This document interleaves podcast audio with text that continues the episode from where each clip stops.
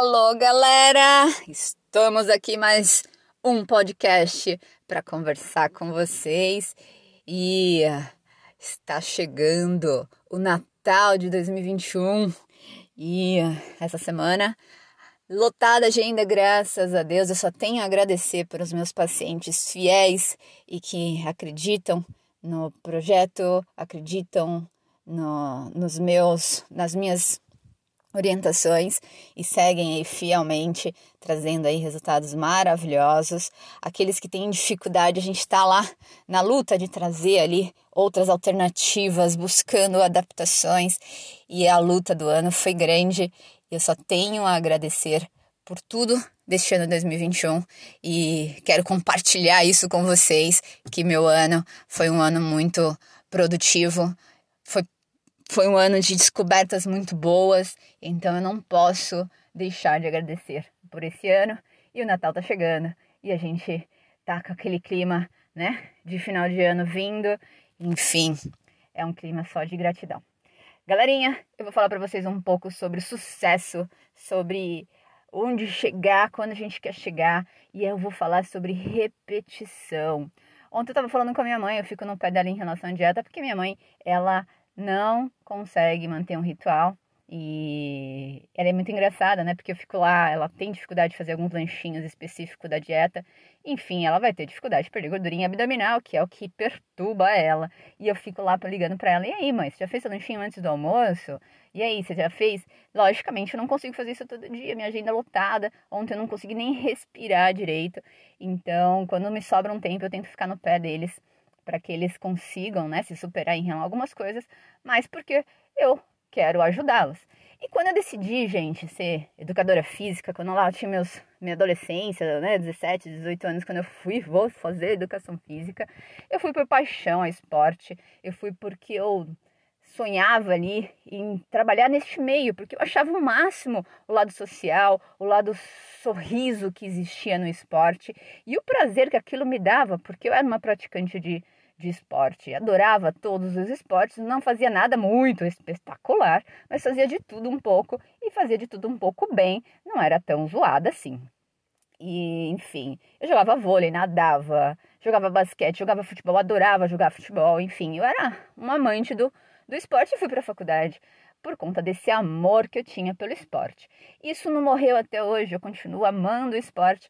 Pena hoje trabalhar tanto e não ter tanto tempo para praticar um esporte no qual eu me divertia muito e isso me faz falta. Acho que é um dos projetos da minha vida tentar realmente encaixar um esporte de volta, porque hoje a gente faz academia, a gente tenta manter o bom hábito de, de, de, se movimentar, mas logicamente não é um esporte e eu sou competitiva, enfim, me faz falta absurdamente. E eu fui para a faculdade pensando que um dia na minha vida eu vou virar uma técnica de uma dupla de vôlei de praia e morar em frente para o mar em Fortaleza e viver daquilo. Imagina, mudou tudo, né? Quem sabe um dia isso aconteça na minha vida, mas era o meu maior sonho, assim, de com de, vamos dizer, de de sucesso que eu teria quando comecei aquela faculdade e isso vinha na minha cabeça. Hoje, né, com o passar do tempo, eu trabalhando na área de educação física, as oportunidades que foram me surgindo, a gente sempre fala assim, pô, se me surgiu essa oportunidade é porque eu preciso aprender com ela, se essas pessoas apareceram na minha vida é porque tem algum propósito por isso. E eu fui aprendendo algumas coisas e fui me encaixando na, no setor de avaliação física de academia e lá me encontrei até agora. Eu amo trabalhar com avaliação. Então, adoro avaliar, galera, adoro avaliar nível de gordura corporal, postura das pessoas, nível de condicionamento físico. Atualmente no consultório eu só faço muita avaliação de nível corporal, que é o que o nutricionista precisa fazer para calcular uma dieta especificamente para o esporte. Em relação aos outros tipos de dieta, que é estética, precisa também de muito dessa, dessa análise, senão a gente não consegue dar a cartada certa né? Apertar o botão certo ali para os resultados acontecerem. Enfim, Aí eu nesse meio de avaliação. Eu amava, mas eu amo até hoje. Um dos projetos ainda é que eu tenho uma sala de avaliação dentro do meu consultório e lá eu consigo avaliar condicionamento cardiorrespiratório, força e outras coisinhas a mais. E esse é um projeto futuro, sim. E quem sabe um dia próximo eu consigo colocar isso na minha prática preciso pensar muito nas estratégias de como fazer isso, mas eu adoro avaliar condicionamento físico. Porque quando a galera chega no consultório, eu falei, e aí, como tá seu treino? A pessoa, nossa, o treino tá pesado demais. Só que quando você vai ver o condicionamento físico dela tá tão ruim que qualquer coisinha que ela faça, ela cansa absurdamente. E não é que aquele treino tá extremamente extenuante, é porque ela está despreparada completamente para o básico. Então eu gosto de avaliar o nível de cada um para que a gente consiga realmente impor aí ritmos de aumento de capacidades performance e evolução. Mas ainda não pratico isso, já fiz muito. No, quando Uh, recentemente com essa pandemia, a clínica esportiva, ela tinha um estúdio gigantesco com uma aparelhagem life fitness maravilhosa. E lá onde a gente tinha fisioterapia, a gente tinha personal trainer e pilates e tal. E lá eu fazia todas as avaliações de capacidades físicas de algumas pessoas que a parte ali, né, eu separava da minha agenda para fazer. Não era uma, um ciclo tão constante quanto as consultas de nutricionista, é, mas eu gostaria muito de aliar esses dois, ainda não consegui 100% fazer um projeto legal nisso e faz total diferença para os meus tomadas de decisões em relação a uma dieta específica e eu queria tentar aliar isso melhor. Só que nessa pandemia a gente teve que desmontar esse estúdio porque estava desvantagem manter um estúdio de personal, até porque sempre deu muito trabalho, sempre foi difícil. Eu estava numa fase da minha vida e meu marido que a gente queria menos funcionário, menos BO para resolver. E aí a gente desfez o estúdio, as coisas estão guardadinhas e alugamos o espaço e tá lá, tranquilinho, nossa cabeça um pouco mais tranquila, a gente sem preocupação de ter que arrumar funcionário, arrumar cliente aí, correr atrás, enfim. Uma fase de vida que a gente queria tranquilizar um pouco mais nossos trabalhos e focar um pouco mais na, na qualidade do que a gente já faz. E isso está acontecendo uma transformação. Não sei qual vai ser meus projetos futuros, mas existem, eles vão estar tá entrando em prática, porque eu nunca desisto, por mais as dificuldades que possam aparecer no nosso caminho, enfim. Mas a clínica foi um sonho, foi algo que eu criei assim desde Desde então, meu sonho era lidar com os dois, e eu fiz lá meu consultório, estúdio, e trabalhava com os dois ao mesmo tempo, até um momento que realmente na nutrição demanda muito tempo, atrasa a consulta, é difícil de você aliar, porque o personal ele tem um horário X, ele tem o tempo dele e a gente se vê toda semana e eu também na consulta atrasava e ficava muito inviável já, minha agenda lotando, graças a Deus os clientes surgindo e eu não dando conta dos dois. Aí eu tive que, lógico, optar por que era mais tranquilo, que é o consultório, com certeza você fica sentado, o cliente chega e você atende. O personal tem a desmarcação de aula, tem aquele aluno que começa e desmarca, então, ou fica dois, três meses parado. Então, o personal é muito mais instável, apesar de ser a atividade de trabalho que mais me satisfaz é trabalhar com esporte. Me satisfaz completamente. Eu me sinto muito mais realizada. A nutrição eu também me sinto porque quando eu decidi fazer nutrição, galera, porque eu estava na avaliação física da academia e lá na academia é, a galera ficava treinando três meses e depois voltava a avaliar. E nessas voltadas avaliadas tinha vários BO, porque as pessoas ficavam revoltadas que tinham perdido músculo, ganhado gordura, aí ficava falando que o treino da academia era, era uma porcaria, de que isso e aquilo e aquilo e outro. E na verdade, assim, eu ficava encucada, porque eu era. Eu comecei a trabalhar como estagiária na, na academia com avaliação física com 18 anos, no meu primeiro ano de faculdade. Olha como eu sou intensa, eu sou atrás, eu vou atrás das coisas. Né? E aí nessa época eu ficava encucada, eu era muito crua no assunto em relação a esporte ou qualidades em relação que envolvia fisiologia, não sabia nada. Eu só via o que acontecia, aquela revolta das pessoas, porque para mim eu era pensava igual a elas. Então, é, poxa, tô fazendo exercício, eu tenho que ganhar músculo. Se eu tô fazendo exercício, eu tenho que ganhar. Ou se eu tô fazendo exercício, eu tenho que emagrecer, né? Lógica, é normalmente isso acontecer. Só que nem era sempre com todos que acontecia isso e tinha muita gente que acabava perdendo muito musculatura ou às vezes perdendo só músculo, nem gordura ele cara conseguia perder assim. E isso causava uma revolta, reclamações na academia, me deixava encucada. E aí eu, a galera que estava lá comigo, eles eu ficava perguntando para eles, eram ótimas pessoas, inteligentíssimas, e aí eles falavam, não, Janete, isso aí tem a ver muito com alimentação. Se eles se alimentam muito mal e vêm treinar, usa, eles usam o músculo deles como fonte energética. E aí acabam tendo um desequilíbrio que o corpo fica com o metabolismo mais lento e naturalmente não conseguem perder a gordura. E para mim era muita novidade tudo. Eu falei assim, gente, mas como, né? E como que será que faz isso? E na academia que eu trabalhava tinha muita gente bonita, né? A galera com os corpos incríveis. E eu gostava do esporte, mas eu não estava muito apegada em estética, em corpos incríveis e comecei a entender esse mundo naquela época e comecei a achar o máximo, né? E uh, nessa época eu até tive alguns distúrbios de querer fazer dietas malucas, assim, e enfim, foi uma época de autoconhecimento mesmo, bastante assim, de querer entender e mesmo assim ficava encucada com tudo aquilo de que estava acontecendo com a galera. E passei praticamente a minha, minha, minha fase da faculdade toda trabalhando nesse trabalho de estagiária. Fiquei quatro, cinco anos nesse trabalho, me formei, fui efetivada e fiquei mais uns oito ou seis anos ou sete anos, se eu não me engano, trabalhando nessa academia por um bom tempo e lá eu só agradeço todo o aprendizado que eu tive e desse dessa dessa desse trabalho, dessas dúvidas que eu ficava, dessas incógnitas que eu ficava, eu decidi fazer nutrição. Não só por isso, porque eu tinha muitas dúvidas ainda e porque a família do meu pai é uma família obesa. E eles eram difíceis, eles não faziam atividade física, são super ignorantes em relação à alimentação. Eu falei, poxa, será que eu consigo na nutrição aliar é, que eles consigam melhorar de qualidade de vida? Será que eu consigo ajudá-los, né? Se eu fizesse nutrição? Então, quem decide fazer nutrição, galera, são pessoas que querem ajudar outras pessoas. O normal de quem escolhe fazer nutrição é você querer ajudar outras pessoas com mesmos problemas próximos dos seus. Os meus era aquela, aquela galera na academia que tava, tava treinando, fazendo exercício e não tinha resultados. E da minha família que eu tentava lá uma personal trainer, tentar dar aula, vamos fazer exercícios e não conseguia que a galera fizesse nada, porque eles sempre estavam cansados, eles sempre não tinham disposição, tinha lá o problema com a obesidade e não tinha uma iniciativa e eu não sabia o que fazer como educadora física. Eu falei assim, gente, não é possível. E com esse negócio da nutrição, eu falei assim, não, eles não têm energia, eles não se alimentam bem. Então, lá, eu falei assim, gente, eu preciso estudar sobre isso, porque com a minha profissão de educação física, eu não estava conseguindo ajudar as pessoas próximas de mim e estava me sentindo frustrada por conta disso, porque eu não estava achando maneiras, né, de conseguir colaborar.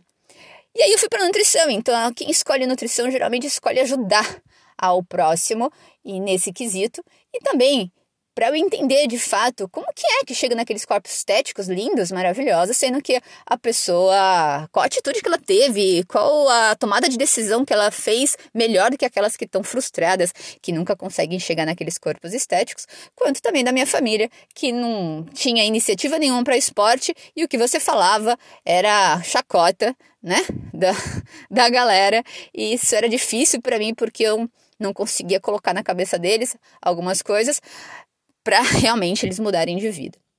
Enfim, aí a nutrição, hoje deu o que deu, trabalho muito mais com nutrição do que educação física. As duas se completam muito na minha vida e eu acho que isso deve completar na vida de todos, porque se interligam completamente uma com a outra. E na nutrição, galera, eu aprendi uma coisa que é repetição. Repetição, vamos dizer, não existe sucesso não existe sucesso sem repetição. O cara que é um bom pianista, ele tocou muito para ser um bom pianista. O cara que é, é um bom em alguma coisa, o cara fez muitas vezes, repetidas vezes aquilo para se tornar bom naquilo que ele é. Então ninguém é bom sem repetição. Não existe. O cara que, que tá lá falando bem, ele repetiu muitas vezes treinar falar bem, muitas experiências por trás daquilo para ele ser aquilo. Então não existe nada milagroso. As coisas são repetição. Então se a gente quer um corpo realmente bonito, você precisa ter um bom hábito repetido. Você tem que repetir. E aí eu falando para minha mãe, né, eu falei assim: "Mãe, hoje ela fez um dia muito lindo de dieta, foi toda certinha, fez lá, cozinhou a batata doce dela, falou que comeu a batata doce, fez o lanche, eu até me surpreendi, falei, mãe, você não fez o lanche, você saiu, você não fez o lanche. Não, eu saí e fiz o lanche antes de sair. Eu falei assim, nossa, eu até me surpreendi, porque ela geralmente não faz, ela é totalmente sem concentração para isso. E aí no dia seguinte eu mandei mensagem de manhã, falando assim, mãe, hoje tudo de novo repetido. Aí ela falou assim, não, tudo de novo de uma forminha diferente. Eu falei, não, repetido porque ela que gosta de variar, minha mãe gosta de variar. Aí no final do dia eu falei: "E aí, mãe, conseguiu fazer tudo repetido próximo?" Ela, ai, hoje eu não resisti um sorvetinho à tarde. Lógico, no segundo dia de dieta, ela lá, que é o sorvetinho olhou para mim, ele tava lindo, falando assim, que bonitinha, e eu não resisti. Olha a desculpinha dela, achando-se, né, no direito de que não, eu tava ali, tava num momento bom, feliz e foi muito bom. Falei, tá bom, foi bom, mas você precisa entender. Se você realmente quer melhorar essa gordura abdominal, você tem que ter repetidas vezes controlada. E assim, lógico, vamos ver como vai ser os próximos capítulos com ela, mas é assim que a gente precisa fazer se a gente quer realmente algo. Então, na nutrição, para a gente conseguir uma mudança significativa naquele projeto de metas, você precisa repetir várias vezes o que foi programado. E muitas das vezes o que foi programado ainda nem está adaptado pelo seu organismo. Então existe o início de adaptação. Esse início de adaptação existe uma certa abstinência que o corpo vai ter que passar, porque você vai ter que treiná-lo a comer em horários que você não tem hábito, a treiná-lo a não comer naquele horário que você sempre teve uma liberdade maior e a treiná-lo a ter um pouco mais de constância. E isso requer disciplina em organizar-se, comprar, deixar ao alcance, planejar, pensar antes de o que vai acontecer. As pessoas não fazem muito isso, né? Então, para a gente ter sucesso, a gente tem que ter esse bom programação para ter lá a adaptação. Após a adaptação daquele processo todo, repetição, repetição, repetição. A partir de um momento repetido constantemente, existe o grande sucesso de atingir aquela meta. E essa repetição faz toda a diferença. E aqueles que frustrados que reclamam, reclamam, reclamam e nunca conseguem mudar, são aqueles definitivamente que não conseguem repetir. Não conseguem, não conseguem, tem dificuldade nessa repetição. Se eles têm dificuldade na repetição, de fato eles não passam nem pela adaptação. A adaptação ainda é algo muito cru ainda, eles não conseguem nem programar algo para que o corpo se adapte, ou não conseguem vencer o período de abstinência que o corpo tem naquele momento do plano.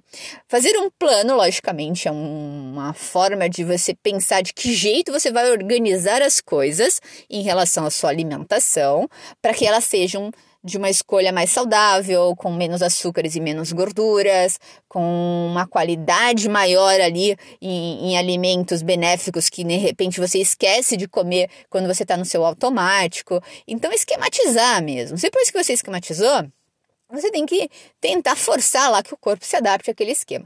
Se há dificuldade, galera, de, de manter lá essa adaptação, porque talvez o projeto não esteja tão 100% para você.